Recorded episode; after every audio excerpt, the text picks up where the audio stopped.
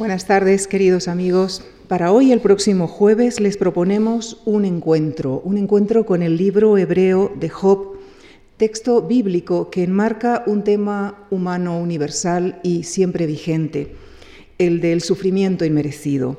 Y nos acercaremos a él con el profesor Gregorio del Olmo, catedrático emérito de Lengua y Literatura Hebreas de la Universidad de Barcelona, desde donde dirigió durante varios años la misión arqueológica en Siria. Como lingüista se ha especializado en hebreo y ugarítico, campos en los que ha contribuido con alrededor de dos centenares de trabajos y más de media docena de libros. Fundó la revista Aula Orientalis, de la que es director. Con nuestro agradecimiento les dejo a, a ustedes en la compañía del profesor Gregorio del Olmo y el libro de Job. Muchísimas gracias.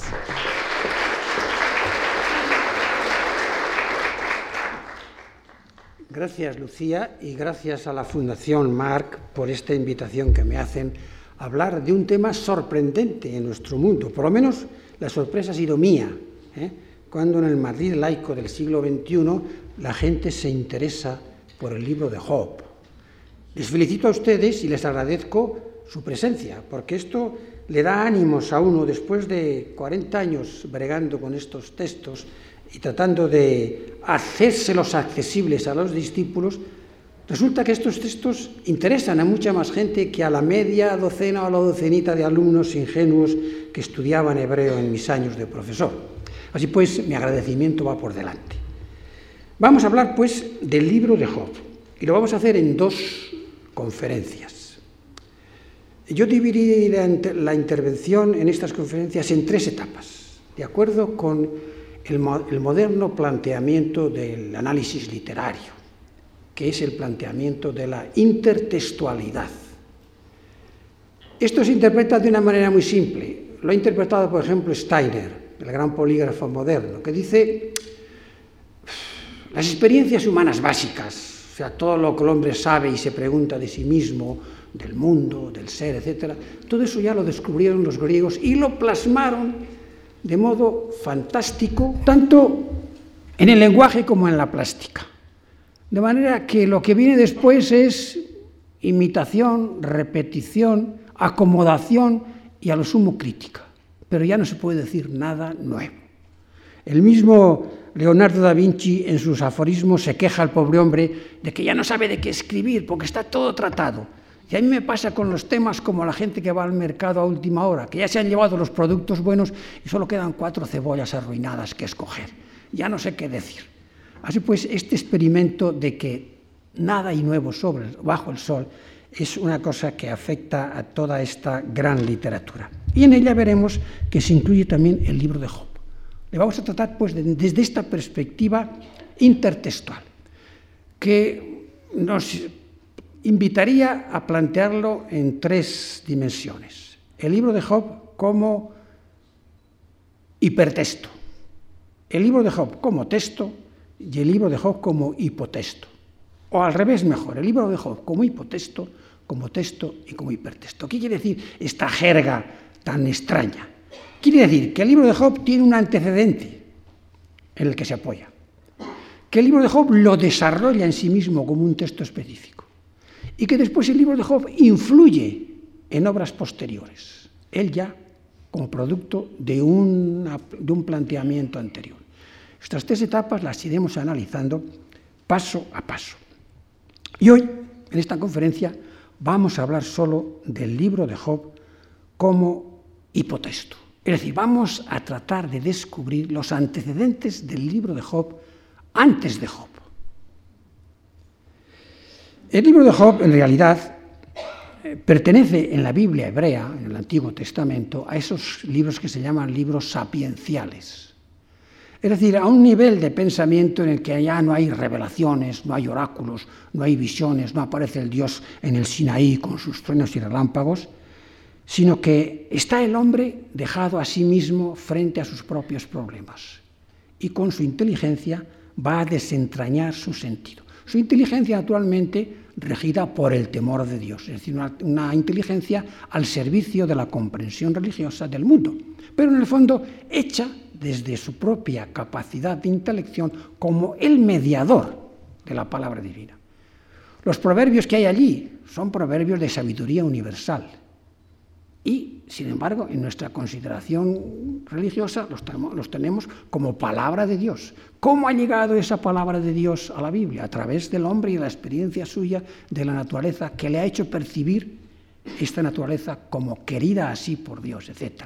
La naturaleza se convierte, pues, en una especie de palabra congelada de Dios. Hay que ponerla a bullir para que nos dé su calor y su vapor, etcétera, etcétera. Y esta sabiduría es universal, porque eh, trata de unos problemas que afectan a toda la humanidad, a todo hombre. De ahí que los hallazgos de esta inteligencia universal sean transferibles, se puedan trasvasar de una cultura a otra. Y de este hecho, pues la, la Biblia tiene una conciencia clara, además una conciencia descarada, sin ningún rubor. Se pueden coger libros de la Biblia, de la sección de libros sapienciales, por ejemplo, el libro de los Proverbios, que tiene tal cual capítulos enteros tomados de un libro de Proverbios egipcio, de la sabiduría de Menempe. Podemos coger, qué sé yo, eh, el Salmo 104 y el Salmo 104, que como salmo también corresponde a esta literatura sapiencial, porque no es ni revelación profética, ni ley, etc., pues tiene una sección tomada tal cual del himno al sol de Akenatón, que se compuso bastantes siglos bastante antes que el Salmo 104. Y esto la Biblia lo hace sin ningún, sin ningún remordimiento, sin ningún rubor. Le parece normal porque estamos dentro de un campo en que todos compartimos una misma preocupación y una misma problemática. Pues bien, en esta misma perspectiva parece que hay que situar el libro de Job, el libro entero. Él es posible que sea un remedo, un remake, si, si queréis, de nuestros días, de obras anteriores que tenían por objeto y sujeto el mismo tema que él desarrolla. Por consiguiente, podemos hablar sin más de una intertextualidad anterior, de un hipotexto que está al fondo de este texto que nos da la Biblia, del cual ella se sirvió para componer el libro de Job. Esto no hay que escandalizarse. En la antigüedad diríamos toda palabra dicha y escrita era de dominio universal. No había copyright. Lo dicho era de todos. Por tanto, todo el mundo podía aprovechar aquellas palabras. El libro de Job, por otra parte, veremos que en la Biblia se convierte quizás en la obra literaria más desarrollada y mejor estructurada de todo el mundo bíblico. El Antiguo Testamento, como sabéis, es una antología de textos muy dispares, que no tienen que ver nada unos con otros, deshilachados, si queréis, incluso, muy imperfectos. Es narración, eh, son leyes, eh, son historias de los reyes, son eh, libros poéticos. Tiene un cantar de los cantares, que es un libro eh, erótico, si queréis. Tiene lamentaciones, tiene libros de este tipo de proverbios, etc. Es una, antología inconexa. Cada unidad tiene su sentido propio. Pues bien, dentro de, esta, de este grupo de libros inconexos, el libro de Job, sin duda ninguna, es el mejor estructurado religiosamente, como veremos en su momento. Y además no solo es el mejor estructurado religiosamente, literariamente, sino que religiosamente es el más osado, el más atrevido. Tan atrevido es que el autor, mejor, el protagonista del libro de Job, el autor le dejemos en paz, no sabemos quién es, el protagonista, o sea, Job, se atreve nada más y nada menos que a retar a Dios a juicio para que dé una sentencia y aclare lo que está haciendo con él. Esto es de una osadía total. Que veremos que el libro de Job la asume y la pone en su boca, superando incluso los planteamientos anteriores eh, mesopotámicos de que hablaremos.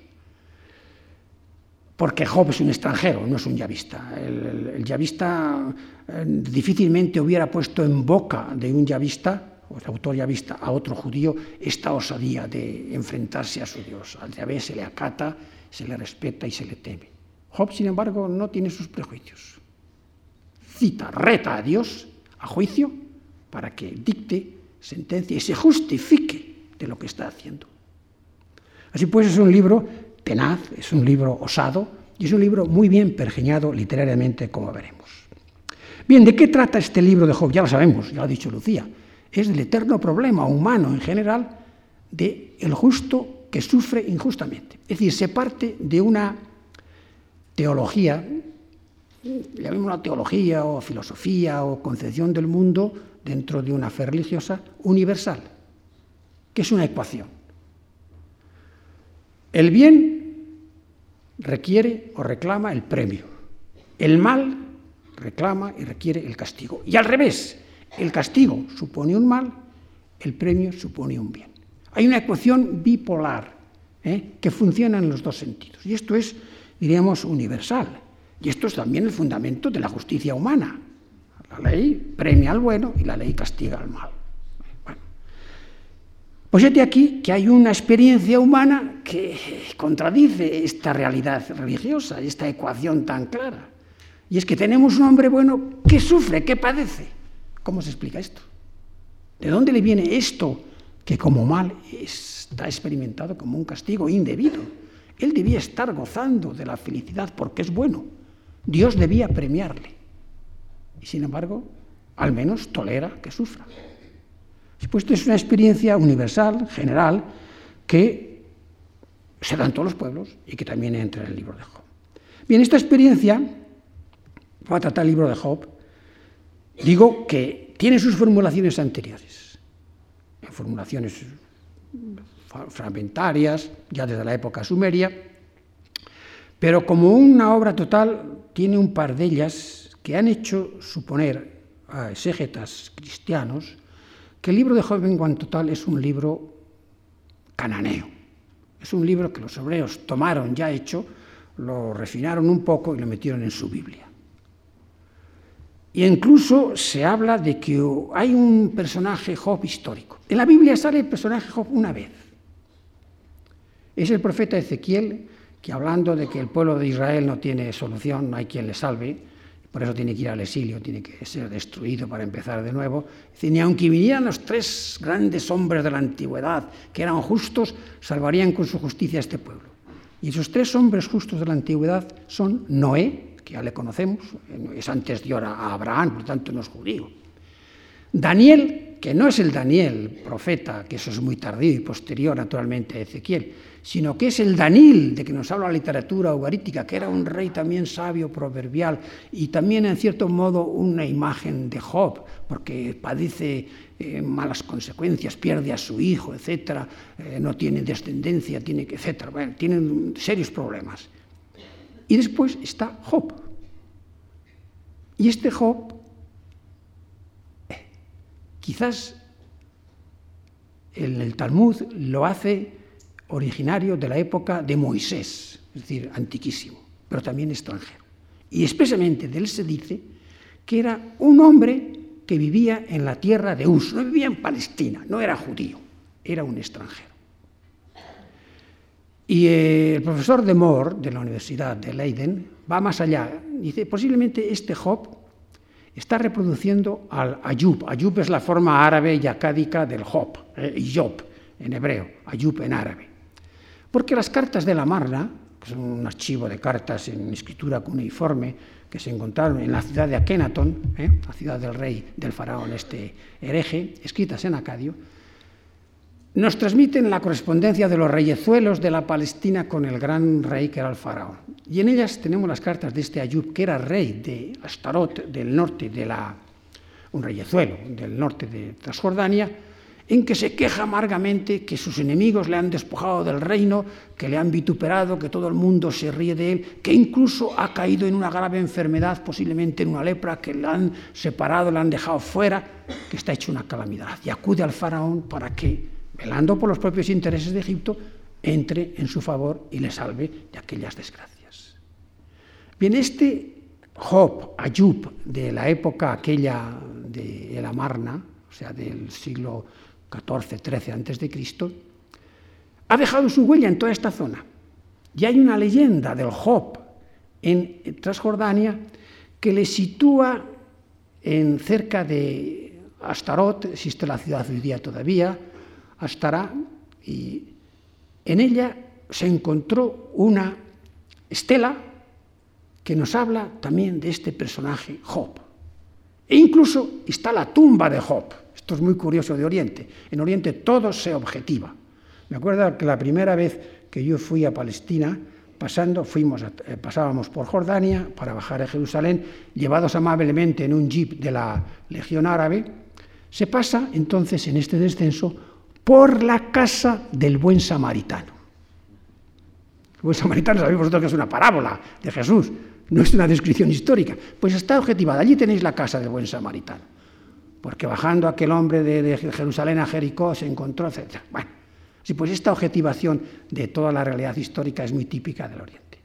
Así pues, también aquí tenemos eh, la tumba de Job, que se le llama entre los árabes a Sheikh al-Maskin, el pobre jeque, porque se sabe esa historia antigua de que fue un hombre que padeció muchas desgracias, muchas calamidades. Así pues, es posible que haya un fondo histórico.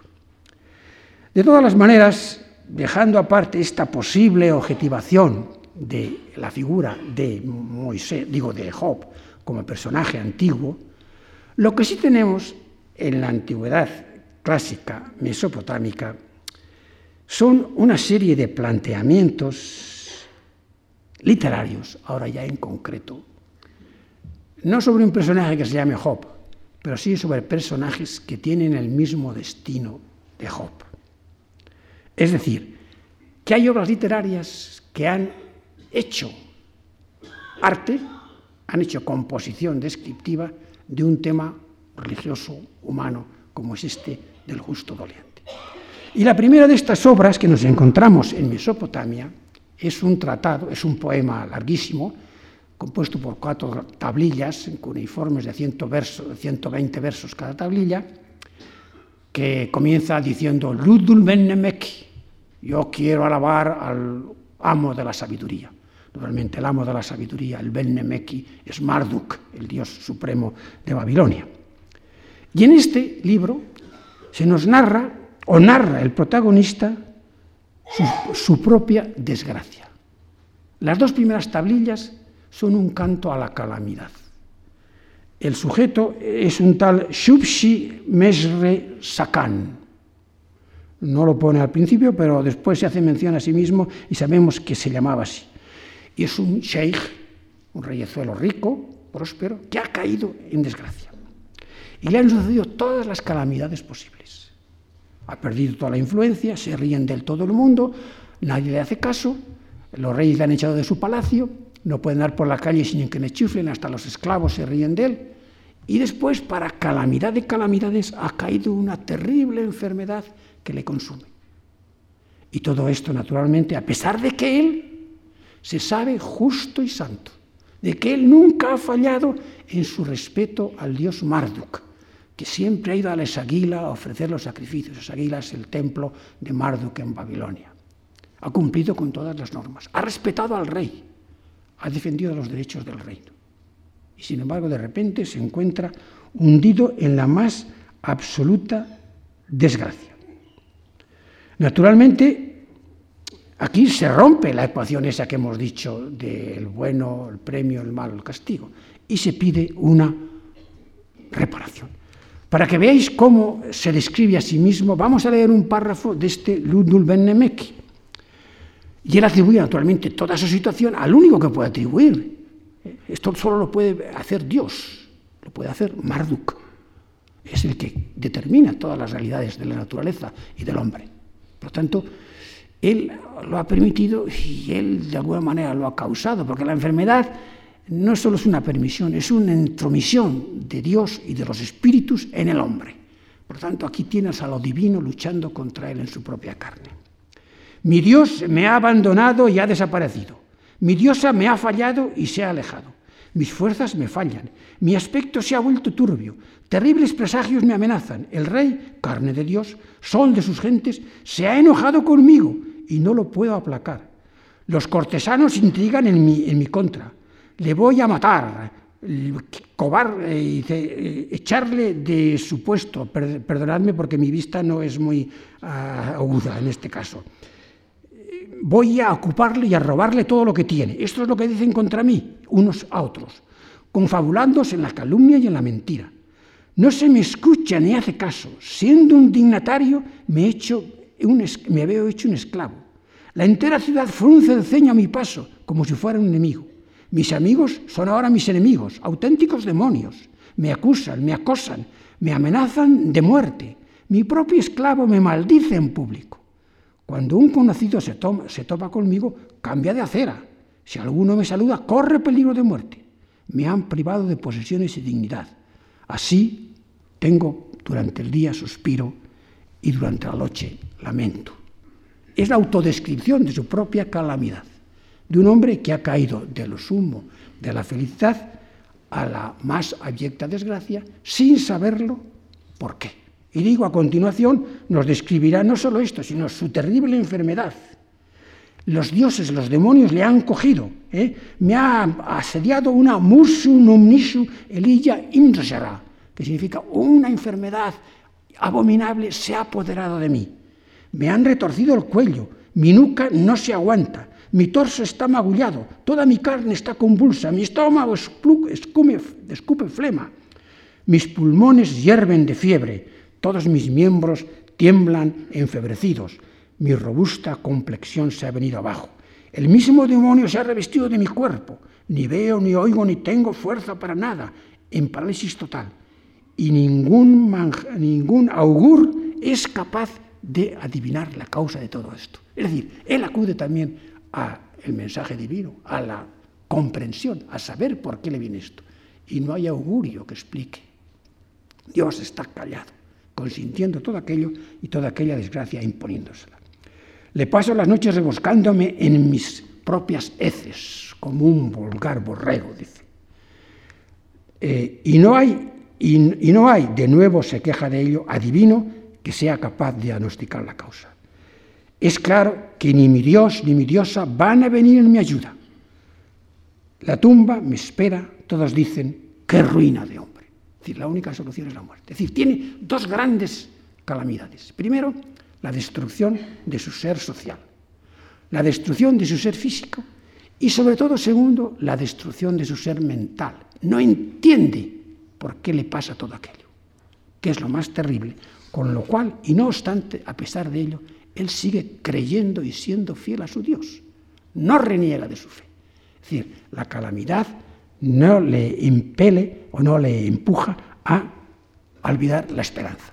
Todavía confía que Dios le solucione el problema.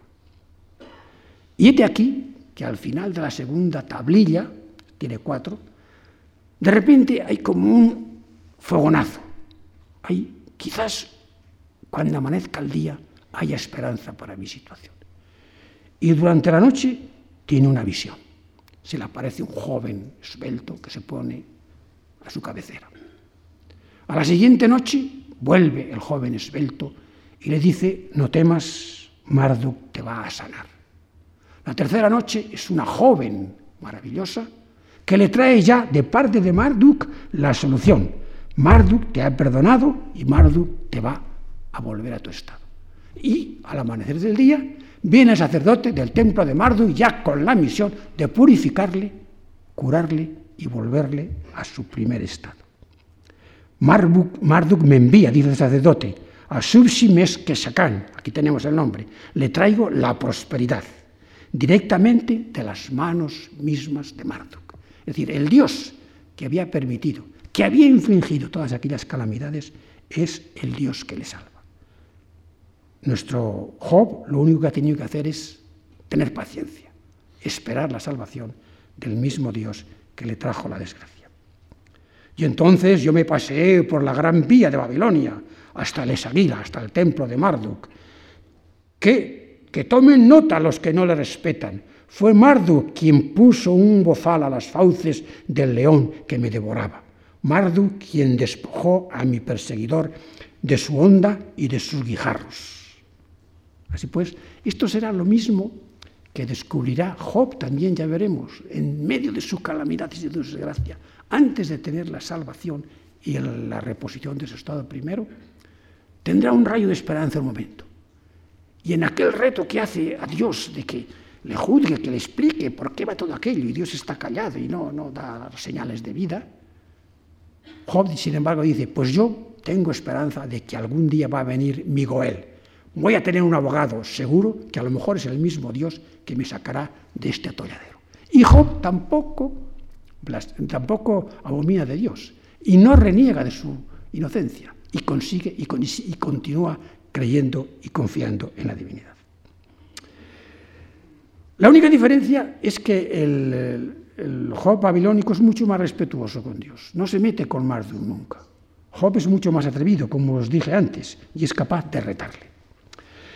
La cuarta tablilla ya es un himno de alabanza al dios Marduk Salvador, en fin, eh, bastante retórica, no merece la pena insistir en ella. Y todos los ciudadanos, cuando ya le ven vuelto de su desgracia, vestido de fiesta, es el pasmo de sus conciudadanos, ¿quién hubiera pensado que vería su sol, se pasearía por sus calles?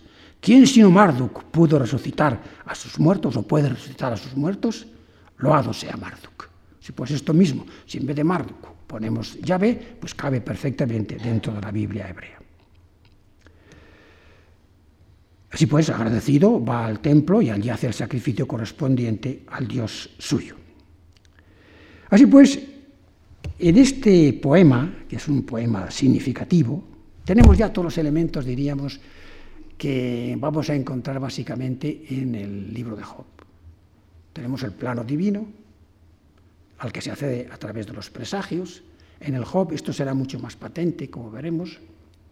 La acción divina que causa aquello, la inocencia del justo, que se mantiene en ella y no reniega, ¿eh? a pesar de las desgracias, la ignorancia en la incomprensión de la desgracia que le pasa, y el tono personal. Aquí en el libro, en el poema este babilónico, estamos ante un monólogo, solo tenemos un personaje. En el caso de Job veremos que cambia la perspectiva literaria, pero tendrá también otro modelo babilónico que la avala. Ah, pues el, por lo demás el poema literariamente visto pues es bastante iterativo. Es que el tema no va a más, es tan, tan incomprensible en, como un bloque que diríamos que el tema del justo que padece es así como una especie de diamante fuerte, rudo, impenetrable, de mil facetas, que se le puede dar vueltas, iluminarle de muchas perspectivas, pero que no se deja penetrar ni se deja ablandar.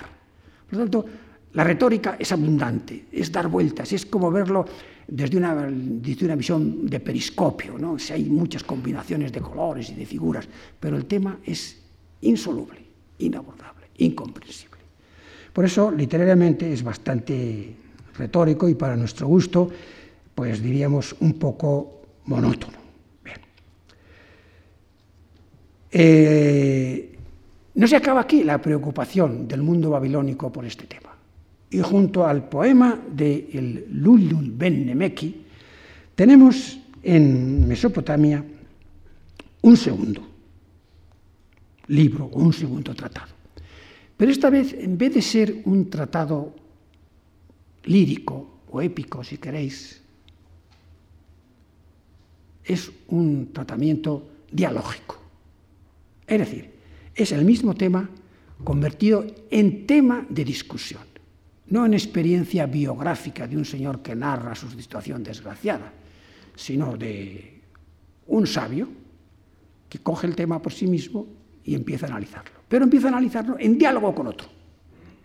Y con esto nos acercamos ya directamente a la estructura del libro de Job, que es una estructura dialogal. Sino que allí el amigo, en vez de ser uno, serán tres, Veremos que son cuatro, pero bueno, en principio son tres, aquí es uno. Pero la armazón dialógica ya está abierta. Es una discusión de alguien que propone una tesis, defiende una tesis o explica una situación y de alguien que la rebate, la contradice desde unas perspectivas ideológicas diferentes y fijas. Y la perspectiva desde la que se rebate siempre eh, la descripción sufrida y doliente del justo que padece es la perspectiva de la ortodoxia a la que hemos hecho antes referencia, de que el bien corresponde al justo, o sea, el, premio corresponde al justo, al bueno, el malo al castigo.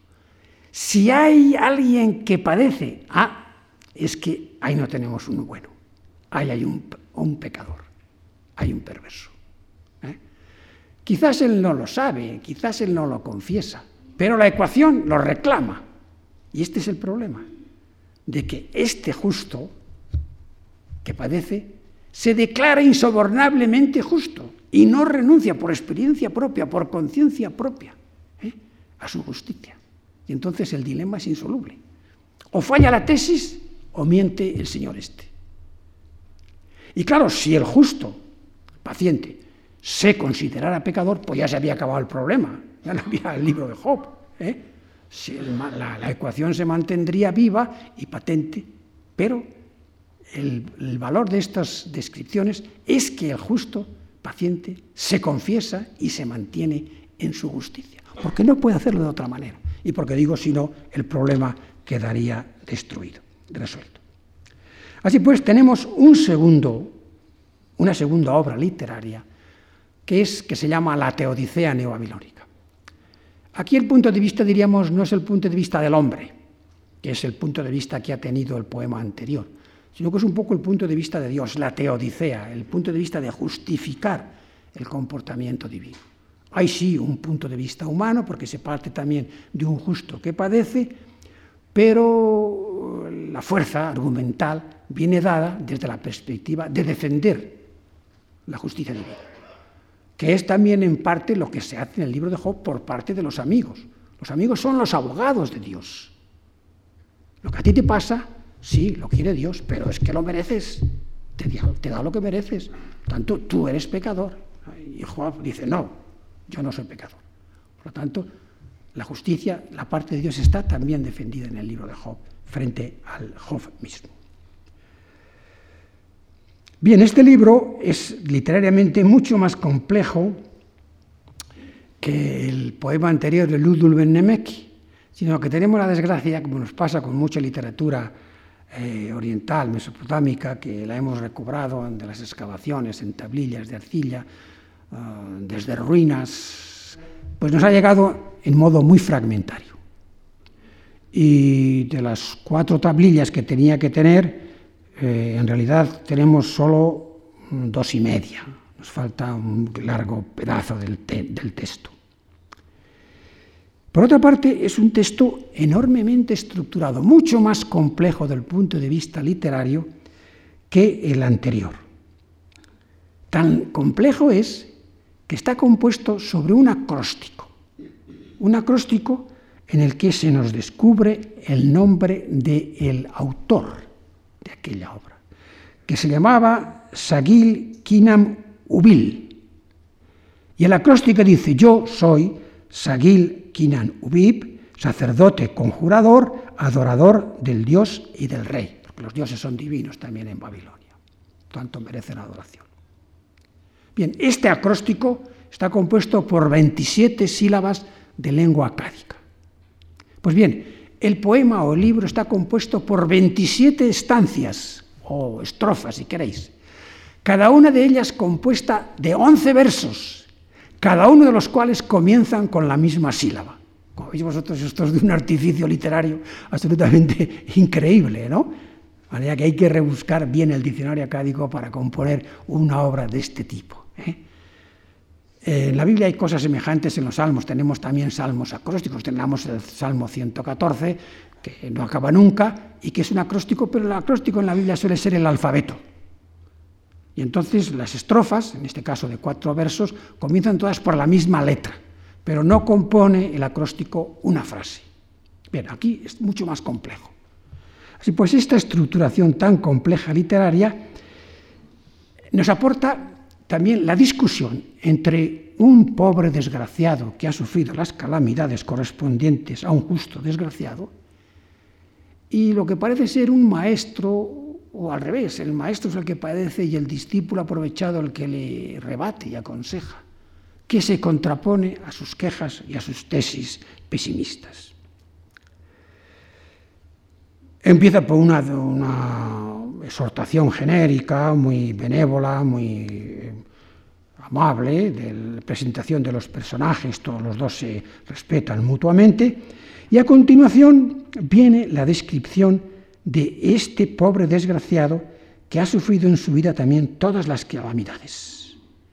Calamidades de tipo social y sobre todo calamidades de tipo físico. Este es auténtico Job. Está destruido físicamente. Su vida ha sido deshecha. Se siente abandonado y además con un abandono muy radical, porque resulta que es un huérfano de padre y madre. Fue abandonado por sus padres mayores que murieron apenas nacido él y ha quedado al margen de la sociedad, ha quedado abandonado, ha quedado desechado y después ha quedado enfermo todavía. O sea, que tiene todas las calamidades sobre sí. Y desde esta desgracia es desde la que va a clamar justicia a Dios para, que ver, para ver cómo se resuelve su problema. Y aquí, en la respuesta que se va dando a sus, lamentos, van a aparecer elementos estructurales, intelectuales, porque estamos ya ante una obra de reflexión, no solo de biografía, que van a ser muy importantes para la comprensión del libro de Job. Va a aparecer en primer lugar que la calamidad es una cosa inherente a la existencia humana. Él ve que el mal está desparcido por todo el mundo. Ven, mira al león que acabas de mencionar, el león que se come al pobre cervatillo. La naturaleza es piadosa y es cruel a la vez. La leona cuida a sus cachorros, pero no tiene inconveniente en matar al cervatillo para alimentarlos. ¿no? Esta experiencia se vive en la antigüedad. Y esta experiencia es la que él está comprobando, que el mal se ha cebado en él de manera insobornable. Entonces surge una noción. Se descubre que la naturaleza por sí misma lleva incluido el mal. Que el hombre viene a ser algo así como un experimento divino. Por tanto, todo lo que le pasa a él es querido por Dios. Pero diríamos que los dioses al crear al hombre se les escapó de la mano esta criatura. Y el hombre en sí mismo lleva un instinto de maldad. Por lo tanto, el hombre está, diríamos, destinado a padecer, porque es intrínsecamente malo. Esto la Biblia lo corrige. Lo corrige a medias, porque Dios cuando crea a Adán y Eva, les crea perfectos, les crea santos, en principio, les pone en una situación de bienestar de bienandanza, de felicidad. Pero le somete a la prueba de la obediencia. Viene el primer precepto, no comerás de este árbol. Podéis comer de todo, ser felices, tener vida eterna, inmortal, no hay problema, pero tenéis esta limitación. Y es frente a esta limitación donde se revela lo que realmente es el hombre creado por Dios, porque se le revela a Dios. Y el hombre peca y quiere ser más, quiere ser como Dios, quiere autonomizarse, quiere ser Él el que defina el bien y el mal, no leyes externas, quiere ser Dios de sí mismo. Y entonces, naturalmente, esa pretensión le lleva a convertirse en esclavo. Se le echa del paraíso y se le condena a su propia desgracia. Es decir, que el hombre es malo desde el principio, tanto en una versión como en la otra. Esto, Fray Luis de León, en su comentario al libro de Job, lo resume muy bien de una manera plástica en la introducción. Dice, todos padecen trabajos, porque el padecer es debido a la culpa, y todos nacen en ella. Y el hombre nace pecador. Por tanto, el, hombre, el hombre nace Job en potencia, merecedor de castigo. Puede ser, y esta es la otra experiencia, que el hombre se zafe y que el perverso consiga la felicidad. Y este es el escándalo.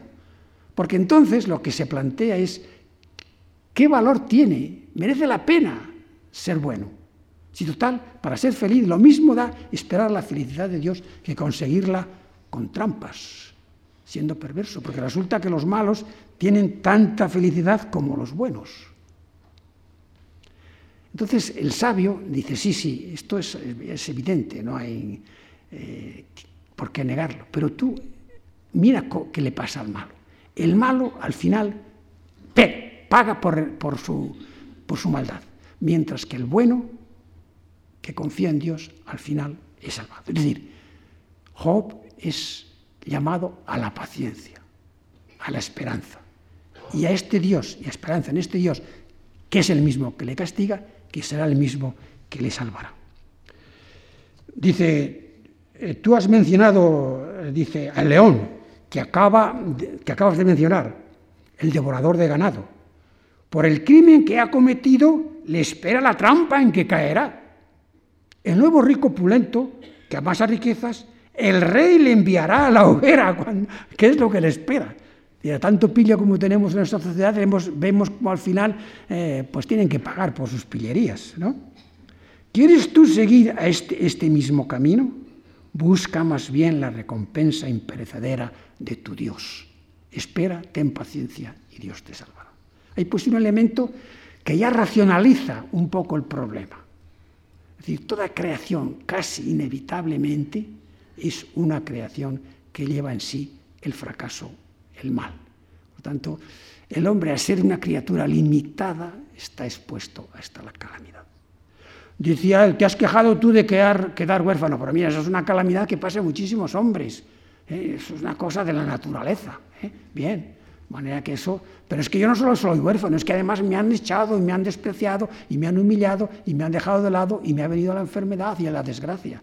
Yo tengo además de la orfandad todo lo demás acumulado decir, hay unos males que son inherentes a la naturaleza y de los cuales no cabe quejarse frente a Dios, sino aceptarlos como constitutivos de nuestro propio ser. En ellos no entra el bien y el mal. El bien y el mal no se merecen, sino que el bien, o sea, el premio y el castigo, son una gracia. Y los males muchas veces son inherentes simplemente a la naturaleza. El que confía en su Dios, sin embargo, en su ángel de la guardia, el hombre humilde que teme a su Dios este siempre vendrá o verá la vida. Así pues, tenemos una primera insinuación de racionalidad al problema. Y hay otra insinuación muy importante a la que el, la que el sabio hace referencia en respuesta a esta problemática, que es, es, es, cierto, todas estas cosas que tú dices de que los malos prosperan, de que el mal en el mundo triunfa, de que los desgraciados son los que eh, se hagan adelante con su, eh, su felicidad, eso es, irrebatible. Entonces, aquí hay que también contar que además del mal inherente al hombre, hay un misterio en el mal y en el castigo, en la desgracia. Que no podemos entender los caminos de Dios, que estamos planteando un problema que a nosotros se nos escapa. Es decir, es esta perspectiva de la incomprensibilidad de lo divino y de la actuación de lo divino frente a la creación en globo, la que veremos aparecerá en el libro de Job como argumento también decisivo. Es decir, la forma literaria, que es eh, el diálogo, los principios intelectuales comienzan ya a esbozarse en esta teodicea babilónica, que sin duda ninguna, pues eh, el hebreo conocía, Conocía quizás ya en Palestina, pero sobre todo conoció en el exilio, cuando fue allí y entró en contacto con toda la gran literatura babilónica. De manera que fácilmente la asumió él y se vio a sí mismo, al pueblo de Israel, como un auténtico Job. Y de hecho hay un profeta que se llama el segundo Isaías, que profetiza en Babilonia y que crea toda una serie de poemas que se llaman los poemas del siervo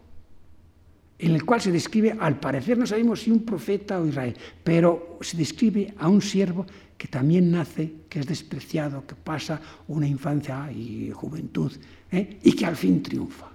Es la gran imagen que está al fondo también de la comprensión del gran Job nuestra cultura, que es Jesús de Nazaret. ¿eh? está hecho la descripción de, la pasión de Jesús sobre el marchamo, sobre la plantilla de los cantos del siervo ¿eh? del profeta Isaías. Y no olvidemos que este Job, clavado en la cruz, exclama también, sin comprender lo que le pasa, Dios mío, Dios mío, ¿por qué me has abandonado? Es decir, que este, este recurso a la incomprensibilidad de Dios, sin arribar a negar a Dios, es, diríamos, un tema que aflora en el libro de Job, pero que tiene ya sus antecedentes maravillosos en toda esta literatura. Eh, es interesante ver las descripciones que hace de sí mismo porque son auténticamente eh, modernas. Dice, yo acabé sometido a un insoportable y estéril yugo. Dios decretó para, mí privación en vez de afluencia. Un tarado es mi jefe, un lunático me despoja de todo. El pícaro ha sido promovido y yo postergado. Es una descripción un poco de nuestra sociedad actual, ¿no? en que cuatro infelices y desgraciados paniaguados triunfan sobre gente que merecería estar en otra situación. Así pues, tenemos dos ejemplares eh, sumamente interesantes de este problema que se esboza en la antigüedad y que nos prepara ya, del punto de vista intelectual y del punto de vista literario, por los motivos que has esbozado, a comprender la, constitución del libro de Job. Así pues, eh, esto sirva de introducción, creo que era necesario saberlo, para comprender el desarrollo del pensamiento bíblico, que no es un pensamiento nacido de la nada, sino que tiene sus antecedentes en profundas experiencias humanas, pero siempre dentro de unas limitaciones propias que el, eh, el libro bíblico se impondrá a sí mismo. Así pues, en el libro de, estos babilónicos no existe el concepto del pecado original, que es la fuente de la desgracia para nosotros. Pero digo, ese pecado original nace de una posibilidad que el hombre bueno y santo creado por Yahvé lleva en sí mismo. Es una posibilidad que él desarrolla, desarrolla autónomamente, diríamos, Dios no es culpable, sino que quizás, como os decía antes, toda creación irremediablemente lleva consigo esta limitación y por consiguiente lleva consigo esta posibilidad de desgracia y consiguiente del pecado.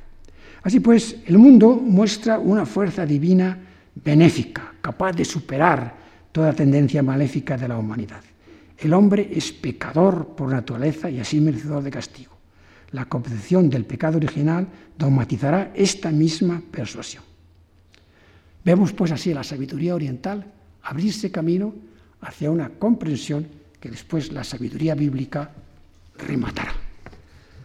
Después veremos cómo esta sabiduría bíblica y este tema, en la tercera parte, porque en la segunda parte tendremos que extendernos un poco más, que es nuestro tema directo, que es el tema del libro de Job. En la tercera parte veremos cómo este tema va más allá de la Biblia, no lo agota el libro de Job. Y en nuestra literatura moderna, no digamos ya en la literatura clásica, en la literatura medieval, en el medievo, en los autos sacramentales, sino en la literatura del siglo XX, habrá composiciones que nos transmiten y nos transfieren en literatura actual, inglesa, alemana, y española, de, de, las que yo os citaré ejemplos, el problema de Job.